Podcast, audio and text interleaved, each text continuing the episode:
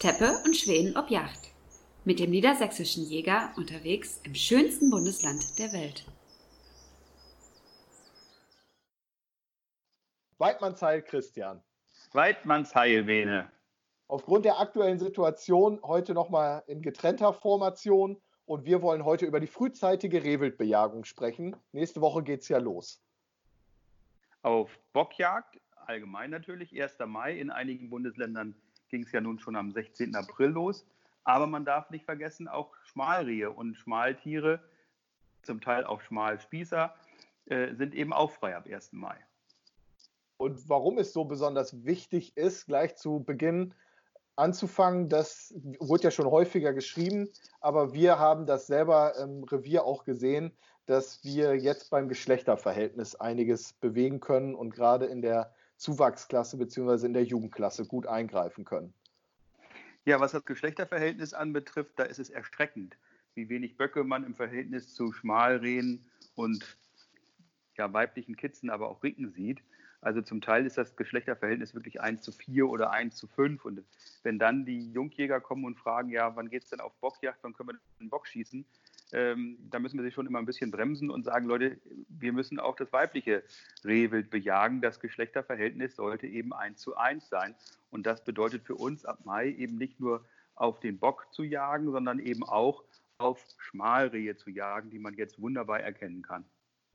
Genau, das ist ja eben der Punkt. Noch kann man sie gut erkennen. Die meisten Schmalrehe haben, äh, sind schon deutlich weiter vom Verfärben her. Und auch allein vom restlichen Habitus sieht man ja, ob Ricken deutlich innehaben oder vielleicht sogar schon gesetzt haben zu der Zeit. Gibt es ja Anfang Mai auch schon gesetzte Kitze. Naja, wir hatten ja gerade so einen Fall, wo ähm, der Bayerische Jagdverband einen Jäger kritisiert hat, der dann auch über die Grenze noch geschossen hat und während der Schonzeit eben eine tragende Ricke, dort in Bayern sagt man auch gerne eine tragende Geiß, erlegt hat, die also kurz hinter der Grenze stand. Man darf wirklich nur den Finger krumm machen, wenn man eben auch das Schmalreh als solches sicher ansprechen kann. Und nicht, wenn man sich nicht ganz sicher ist und glaubt, naja, es wird schon gut gehen. Das funktioniert nicht. Man muss wirklich üben, üben, üben. Das kann man die Tage vor der Bockjacht machen oder vor dem 1. Mai machen, bevor man auch äh, möglicherweise ein Schmalreh erlegt. Ansprechen üben, um dann zu gucken, am 1. Mai, wenn die Jagd aufgeht, im Mai ja auch nur, dann auch wirklich nur das schießen, was man sicher ansprechen kann, dass man das Schmalreh schießt und auf keinen Fall die Ricke, weil, wie du eben auch schon sagst, es ja nicht nur darum gehen kann, ähm, dann eine Ricke, die inne hat, zu erlegen, sondern möglicherweise eben auch ein führendes Stück. Und wenn ein führendes Stück erlegt wird, dann sind wir nicht mehr bei einer Ordnungswidrigkeit als Schonzeitvergehen, sondern dann sind wir schon bei einer Straftat. Und solche Straftat führt dann auch ganz häufig zum Entzug des Jagdscheins. Genau, und wir haben das ja jetzt auch mal so besprochen, dass wir auch davon ausgehen, dass denjenigen, denen es passiert, eine Ricke zu schießen, ich meine, der Teufel ist ein Eichhörnchen und es kann immer viel passieren. Aber jetzt auch gerade im Mai sind die Stücke noch sehr vertraut. Es war lange Zeit Jagdruhe und ich habe in der Regel auch genug Zeit, um vernünftig sauber anzusprechen. Ich sollte immer genug Zeit haben, um sauber anzusprechen, aber gerade im Mai kann ich mir ähm, gibt es mit Sicherheit oft die Gelegenheit, auch mal die Ricke bzw. das weibliche Stück sich von hinten zu begucken und ob es dann eventuell schon ein Gesäuge, eine Spinne hat, wie man ja so schön sagt. Und wie du es eben richtig gesagt hast, erst dann den den Finger krumm machen, wenn man sich zu 100 Prozent sicher ist. Und ich bin auch ein Fan davon tatsächlich, dass die Leute dann sich der Sache bewusst sind, dass sie da eben einen groben Unfug gemacht haben und es auch Sinn macht, sich in so einem Fall sich selbst anzuzeigen. Ja, das ist ja nicht so die übliche Vorgehensweise. Meistens wird es dann vertuscht, wie auch bei diesem Jäger in Bayern, der sich dann allerdings hat erwischen lassen, weil er den Aufbruch nämlich an Ort und Stelle hat liegen lassen ich glaube, es ist sinnvoller, mit den Menschen, mit den Mitjägern und auch den Jungjägern vorher darüber zu reden, wie gejagt wird, anstatt hinterher ein Strafverfahren aufzumachen mit dann anschließend einem Verwaltungsverfahren um Entzug des Jagdscheins und so. Das kostet ja Tausende von Euro am Ende des Tages. Die Sensibilität zu fördern, dass wirklich nur das erlegt wird, was man sicher und das zu 100 Prozent ansprechen kann und nicht irgendwie wird schon gut gehen. Wir haben jetzt nochmal, gehen wir nochmal einen Schritt zurück. Ähm, Abschusspläne natürlich, wie es die meisten Reviere auch haben. Gerade beim Rehwild finde ich es aber besonders schwierig, die Bestände vernünftig zu bestimmen bzw. einzuschätzen, weil ich glaube tatsächlich, dass man gerade beim Rehwild immer nur die Spitze des Eisbergs sieht und der große Teil des Bestandes tatsächlich äh, gar nicht gesehen wird. Was meinst du dazu? Naja, durch die Wärmebildtechnik sieht man ja des Nachts schon, was an Rehwild im Revier und an den Reviergrenzen unterwegs ist. Und ich glaube schon, dass der Rehwildbestand so eines Revieres mindestens doppelt so hoch ist, wie das man so schätzt. Und wenn man mal mit ähm, Wärmebildtechnik auch durch den Wald geht, dann sieht man eben, sobald da zwei oder drei Büsche zusammenstehen, dass dann da eben auch zwei oder drei Stück Rehwild drinstecken. Und ähm, insofern glaube ich schon, dass der Rehwildbestand deutlich höher ist als das, was man annimmt. Und dass auch die Abschusspläne, so sie denn tatsächlich immer erfüllt werden, auch nicht das abschöpfen, was an Zuwachs da ist. Die Verkehrsunfälle mit Rehwild belegen, dass wir viel Rehwild haben, gerade in, im Straßenbereich. Die Abschüsse, glaube ich, können erhöht werden, auch um diesen Interessenkonflikt aus der Welt zu schaffen zwischen Waldschützern, also der Forst insbesondere, wir kennen das ja insbesondere aus Bayern, und den berechtigten Interessen der Jäger, sollte man schon darauf achten, dass das Rehwild auf einem Bestand ist, der gesund ist, sowohl für die Landwirte als auch für die Förster, aber eben natürlich auch für die Jäger. Sind denn dann überhaupt Abschusspläne beim Rehwild noch zeitgemäß oder könnte man auch sagen, die Revierinhaber, diejenigen, die sich auskennen und die das gewissenhaft machen, sollten selber entscheiden können, wie viele sie von welchen Stücken erlegen können? Also das mit den Abschussplänen ist ja auch so ein zweischneidiges Schwert. Auf der einen Seite ist es natürlich ein bürokratischer Aufwand und vielleicht auch immer nur eine Schätzung und man weiß auch nicht, was man diesen Abschussplänen und den Abschusslisten glauben kann. Aber auf der anderen Seite befürchte ich einfach, wenn du den Abschuss von Rehwild völlig freigibst, dass da auch viele Jäger sind, die Interesse haben an wirtschaftlichem Erfolg und an der guten Vermarktungsmöglichkeit von Rehwild und dann eben auch jedes Stück Rehwild schießen, das ihnen vor die Büchse kommt. Und das muss auf jeden Fall ebenfalls verhindert werden. Das kommt dem Jägerauftrag äh, nicht nach und das wird unserem Auftrag als Jäger eben auch Natur zu bewahren nicht gerecht. Einige behaupten ja sogar, Rehwild wäre Schadwild und der deutsche Wald ist in Gefahr, wenn wir zu viele Rehe haben. Natürlich gibt es gerade in der jetzigen Situation mit Borkenkäfer und so wie es aussieht, wir haben hier bei uns in der Heide, hat es seit gefühlt zwei Monaten keinen Tropfen Wasser mehr von oben gegeben, sodass die Landwirte tatsächlich Mitte Mai schon angefangen haben zu beregnen. Ähm, ist ein schöner Indikator dafür, dass es eben an Wasser fehlt. Aber nochmal zurück, wir wollen ja diesen Förster Privatjägerkonflikt in Anführungsstrichen nicht weiter befeuern. Aber man muss natürlich aufgrund der aktuellen Lage auch einfach sagen, dass wir gemeinsam mit der Forst äh, jetzt an Problemlösungen arbeiten müssen, um eben die nächste Waldgeneration zu fördern und aufrechtzuerhalten. Und ja, die Kommunikation ist ganz wichtig. Du hast ja nun schon häufiger Kontakt mit unserem neuen Förster-Nachbarn gehabt. Wir haben uns schon abgestimmt, gemeinsam die Drückjagd durchzuführen. Und wir werden uns auch abstimmen, was Rehwildabschuss anbetrifft, ob er meint, dass der Rehwildabschuss im Grenzbereich angepasst werden muss, dass wir mehr schießen. Wir sehen es ja auch im Privatwald, dass man häufig nur zäunen kann, um ähm, Verjüngung zu fördern, dass eben eine Naturverjüngung völlig ausbleibt wegen der Rehwildbestände. Und ich glaube auch, dass die Angst vieler Jäger zum Teil unbegründet ist, wenn man eben ein bisschen schärfer auch beim Rehwild eingreift und es bejagt, dass man dann eben nichts mehr hm, vor die Büchse bekommt. Ich glaube, die Rehwildbestände erholen sich. Das Rehwild wird stärker, wenn der Bestand insgesamt geringer ist. Unser Rehwild äh, ist ja vom sowohl Hörngewicht als auch Wildbrettgewicht sehr mäßig. Nicht das, das Stärkste. Ja, nee, ist ja nun wirklich auch ein Indikator dafür, dass es zu viel Rehwild gibt. Und Günter Wemken hat mir auf einer Afrika-Reise mal erklärt, wie er das in seinem Revier gemacht hat, als er in Rastede die Jagd übernommen hat. Er hat wirklich jedes Stück Rehwild erlegt, das er gesehen hat und hatte nach wenigen Jahren viele Kilo Wildbrettgewicht mehr bei seinem Rehwildbestand und am Ende auch nicht weniger erlegt als vorher, nur dass das Wildbrett viel stärker geworden war. Ja, und das sieht man auch dann daran, das Rehwild wird stärker, vitaler und ist einfach gesünder, ist auch nicht so anfällig für Parasitenbefall.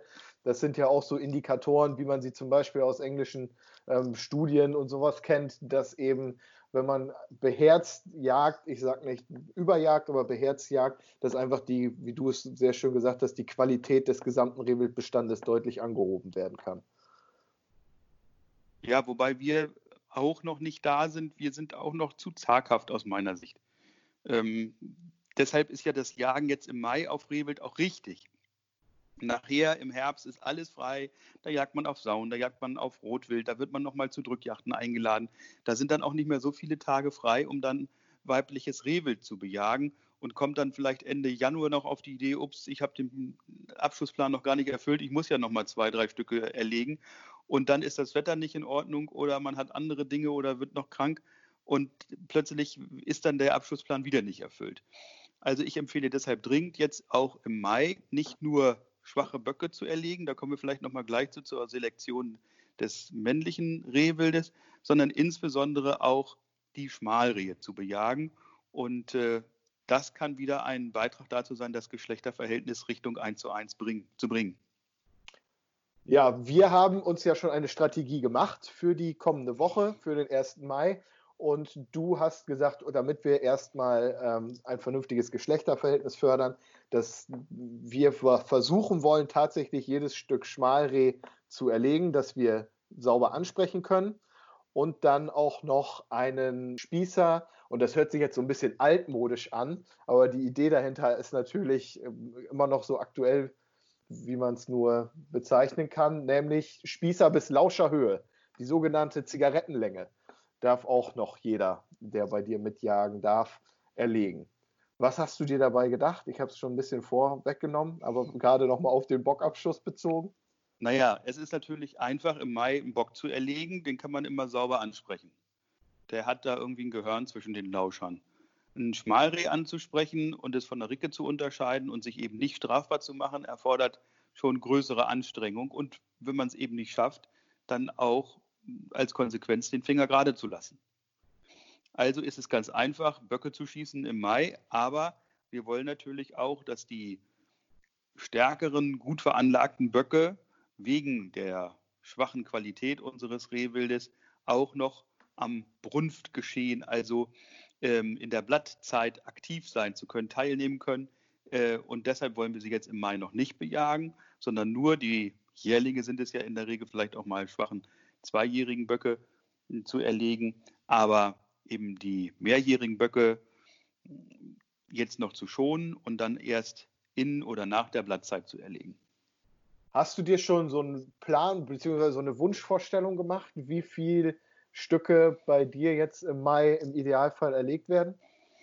Also ich wünschte mir, dass wir doppelt so viel Schmarie hätten wie Böcke und gehe mal so von vier Böcken und acht Schmalrehen aus im Idealfall, wenn wir es schaffen. Ja, sehr schön. Oder das sind aber zwölf Stück Rehwild. Ja. Die müssen auch erstmal dann fertig gemacht und vermarktet werden. Ja, Dafür bekommen wir jetzt ja aber aktuell ein ganz tolles Hilfsmittel demnächst ähm, geliefert, wo wir äh, deutlich dadurch unterstützt werden, beziehungsweise ein Hilfsmittel haben, das die Vermarktung und das Verarbeiten deutlich erleichtern.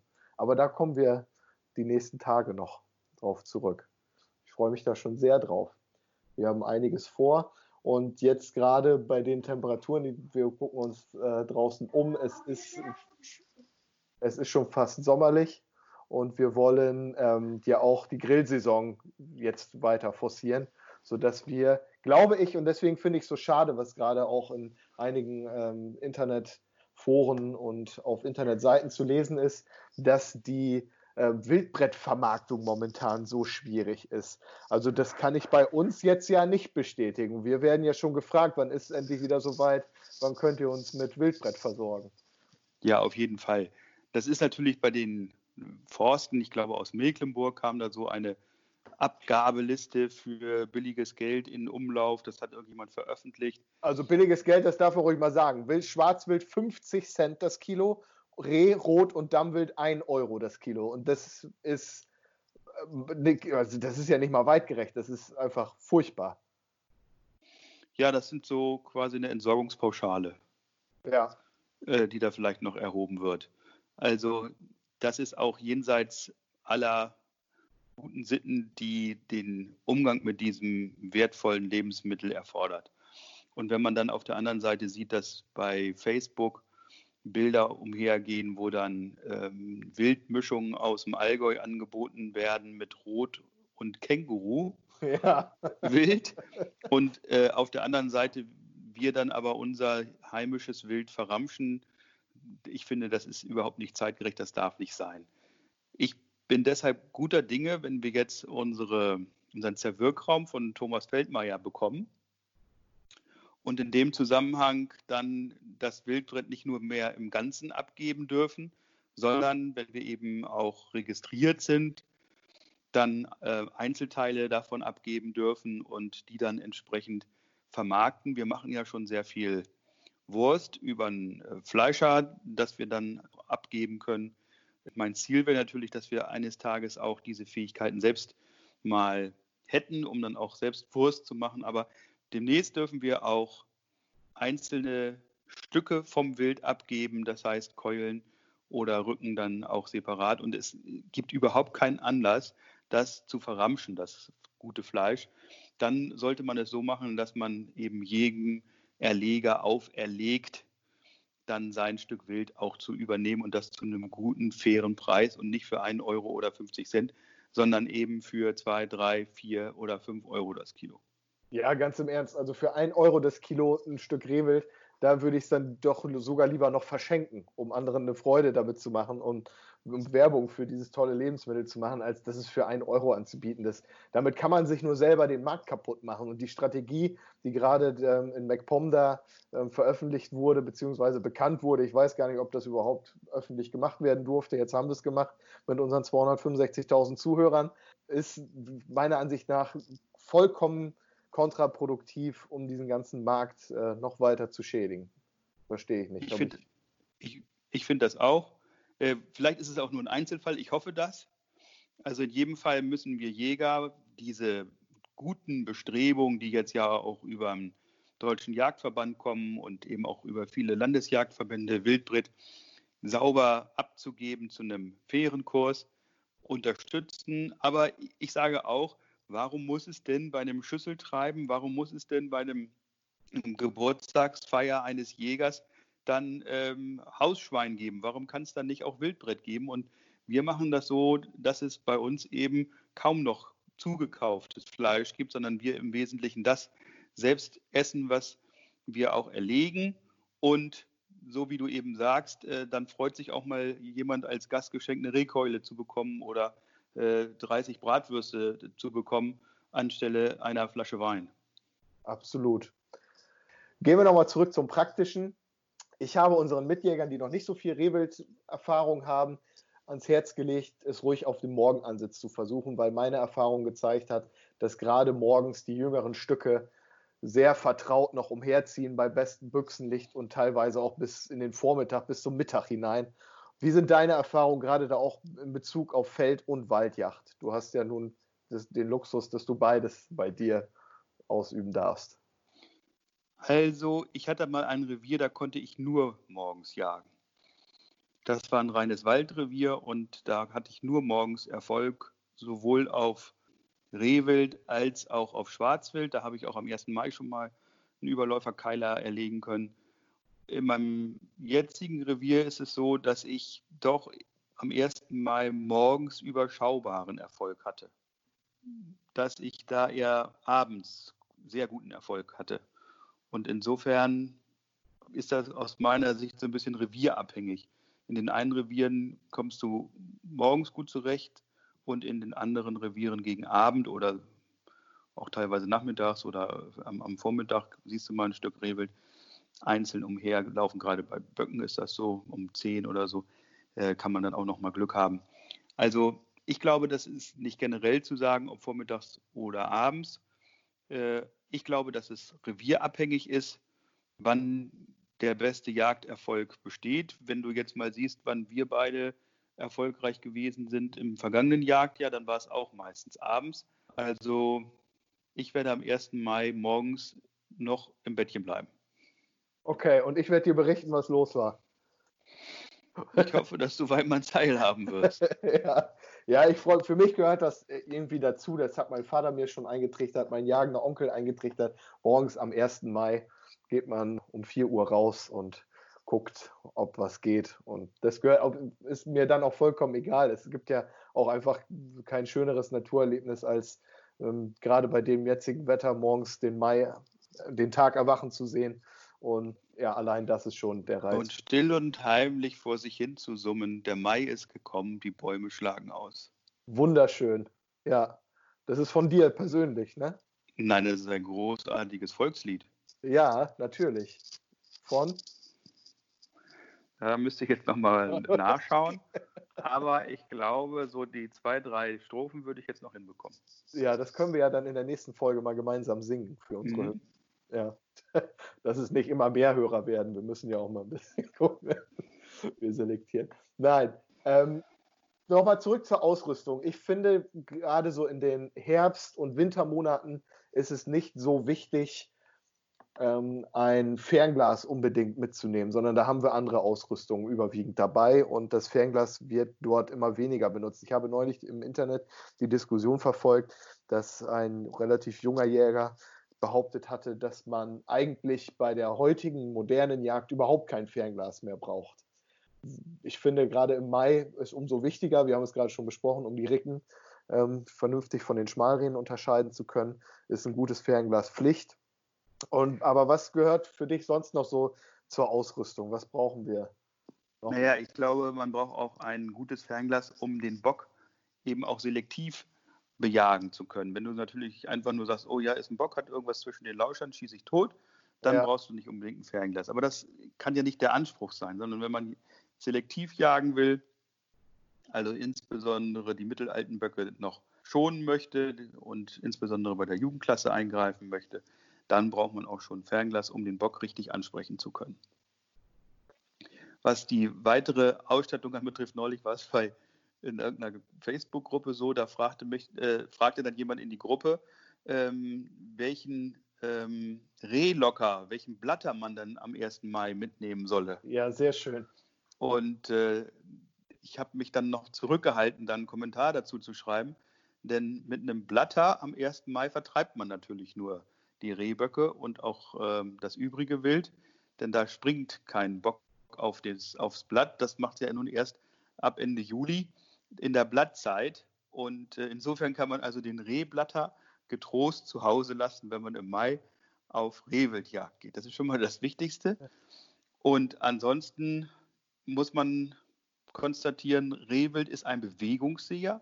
Das heißt, wenn man sich nicht besonders bewegt auf dem Hochsitz, eräugt einen das Rehwild auch nicht unbedingt. Also man muss ja jetzt auch nicht mit einer Tarnmütze, die das ganze Gesicht beschattet, sitzen. Das ist nicht unbedingt nötig und insbesondere, so wie du eben ja auch schon gesagt hast, durch diese längere Zeit der Jagdruhe ist das Wild relativ vertraut noch Anfang Mai.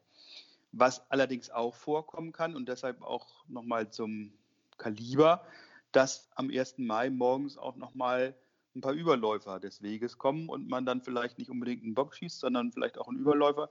Das heißt, man sollte eben auch ein Kaliber mitnehmen, wenn man in diesen gemischten Revieren unterwegs ist, mit dem man auch mal ein Stück Schwarzwild erlegen kann. Also 308, 3006, 8x57 ähm, sind ja dann so die gängigen Sieb Kaliber. 7x57, mein Lieblingskaliber, geht auch noch. Klar. ja, nur mit der 222 wird es dann vielleicht ein bisschen grenzwertig. Wie du schon sagst, wenn man eben auch Sauen oder vielleicht ja auch sogar Rotwild und ein Schmaltier noch erlegen möchte, darf, wie auch immer. Tja, dass dann die Wölfe übergelassen haben, würden jetzt die Wolfskritiker sagen. Ja. ähm, dass man vielleicht für den Wolf laufen lassen könnte, äh, ja. würden die Wolfsfreunde sagen.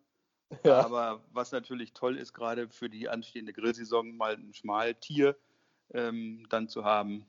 Ganz großartig, was man da an, an Steaks drauf schneiden kann. Ja, ich freue mich da schon sehr drauf. Was gibt es noch zu der Maijacht zu sagen? Abgesehen davon, dass viele ganz heiß darauf sind und es ja so der erste Höhepunkt einfach für viele Reviere auch ist. Naja, also wichtig wäre auch gut zu treffen, gerade wenn man eben einen Jellingsbock schießt oder ein Schmalreh. Das ist natürlich noch lange nicht so groß wie ein Schmaltier oder wie eine Sau.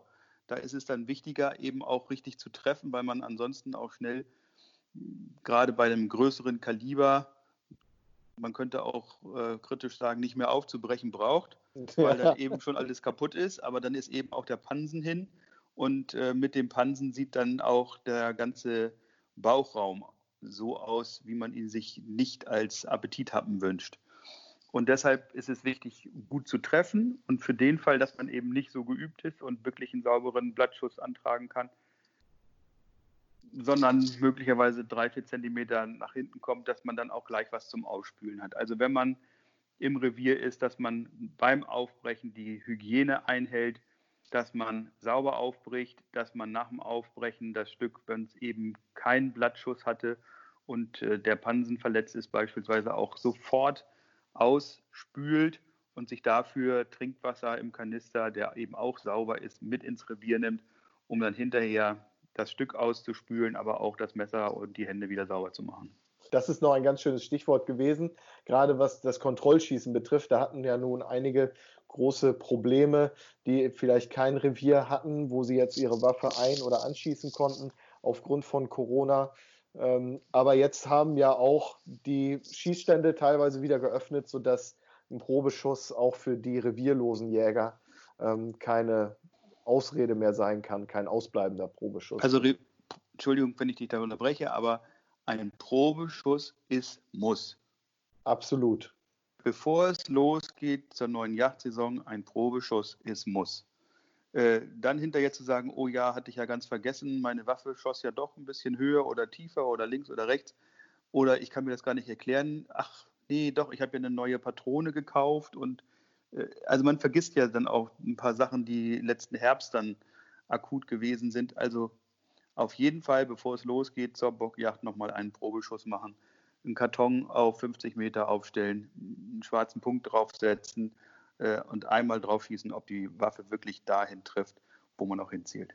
Ja, genau. Es hat ja eben nichts damit zu tun, ob die Waffe jetzt runtergefallen ist oder vom Hochsitz gefallen ist oder was auch immer, sondern dass man da auch einfach ähm, sich für sich die Sicherheit hat, auch einen psychologischen ähm, Nutzen, da zu wissen, dass man ein vernünftiges Werkzeug hat.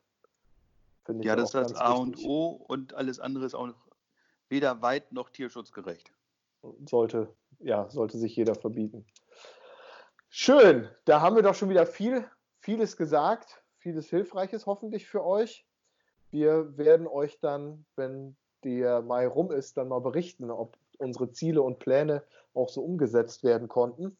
Wir hoffen, dass wir erfolgreich und sauber weitwerken können. Einzeljagd ist ja weiterhin möglich. In Niedersachsen gilt ab nächste Woche, glaube ich, Mundschutzpflicht, ne? aber müssen wir bei der Jagd auch Gott sei Dank nicht tragen. Und wenn, dann könnte man auch schön Camouflage-Dinger. Nils gerade stellt gerade Camouflage-Mundschütze her. Kann man sich dann auch einen schönen Gesichtsschutz besorgen.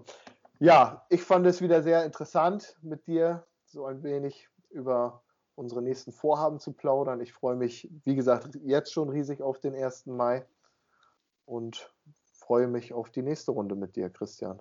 Ja, Bene, die Freude, äh, in diesem Fall Vorfreude ist ganz meinerseits. Und wir werden sehen, was auch unsere Jagdgäste zu beschicken haben. Wir hatten ja äh, einige auch eingeladen jetzt zum 1. Mai. Beispielsweise Sascha Numsen wollte ja nun zur Bockjagd kommen. Ja. Das muss unbedingt noch konkretisiert und terminiert werden. Ja. Und wir haben ja auch noch Hunting Rollo und White Vibe eingeladen. Ja. Äh, zur Bockjagd zu kommen. Also auch das muss noch realisiert werden. Da stehen wir noch im Wort. Nur durch die aktuelle Corona-Situation ist es natürlich nicht so, dass wir jetzt gemeinsam auf Jagd gehen können. Aber sobald sich das entspannt, müssen wir unsere Versprechungen auch einhalten. Das kriegen wir hin. Wir sind ja Männer der Ehre, quasi Ehrenmänner. So ist Und, es. Äh, das werden wir auf jeden Fall durchführen. Also nochmal einmal kurz abschließend unser Fazit, also wir fangen früh an, gerade in der Jugendklasse einzugreifen, versuchen das Geschlechterverhältnis zu verbessern, die schwächeren Böcke zu erlegen. Was habe ich vergessen? Und weitgerecht zu jagen und uns darauf vorzubereiten, dass möglicherweise auch eine Sau des Weges kommt und äh, das Wildbret, das wir dann erbeuten, eben auch sauber herzurichten, um es dann zu genießen. Und nicht für 1 Euro oder 50 Cent verhökern. Auf gar keinen Fall. Ja, Christian hat wieder sehr viel Spaß mit dir gemacht. Teppe und Schweden ob Yacht geht weiter, egal was passiert.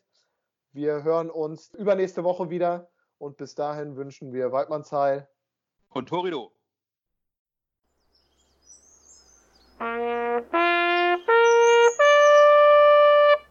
Teppe und Schweden ob Yacht ist eine Produktion der Jagdzeitschrift Niedersächsischer Jäger.